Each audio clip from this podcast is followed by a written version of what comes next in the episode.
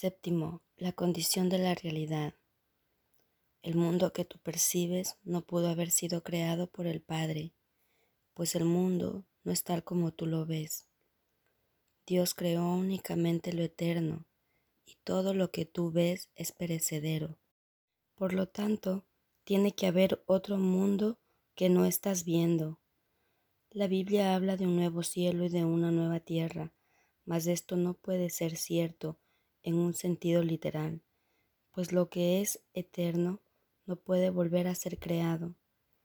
Percibir de manera diferente es sencillamente percibir de nuevo, la cual implica que antes o en el interín no estabas percibiendo en absoluto.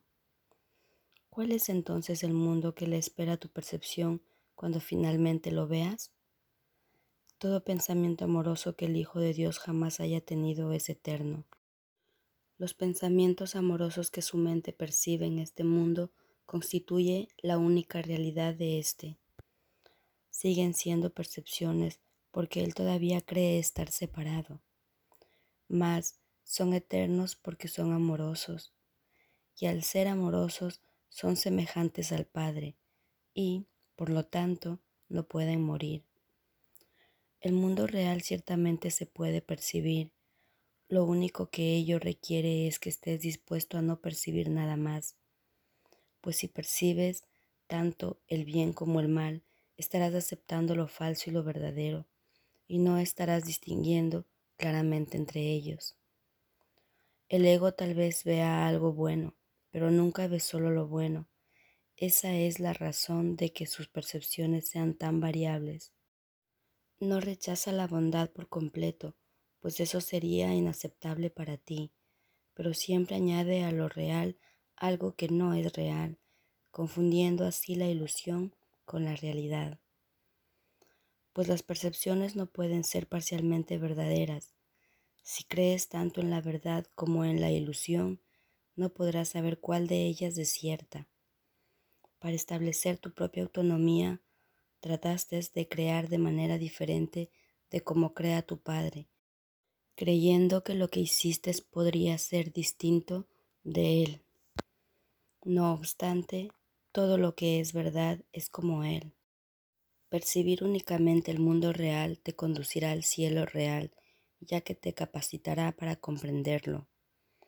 Percibir la bondad no es conocimiento, mas negar lo opuesto a la bondad te permite reconocer una condición en la que los opuestos no existen y esta es la condición del conocimiento.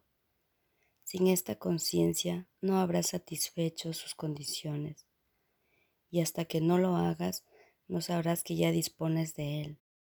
Has concebido muchas ideas que has interpuesto entre tu creador y tú, y estas creencias constituyen el mundo que percibes. La verdad no está ausente aquí, pero está velada no sabes cuál es la diferencia entre lo que tú has fabricado y lo que Dios creó. Y de este modo no sabes cuál es la diferencia entre lo que tú has fabricado y lo que tú has creado.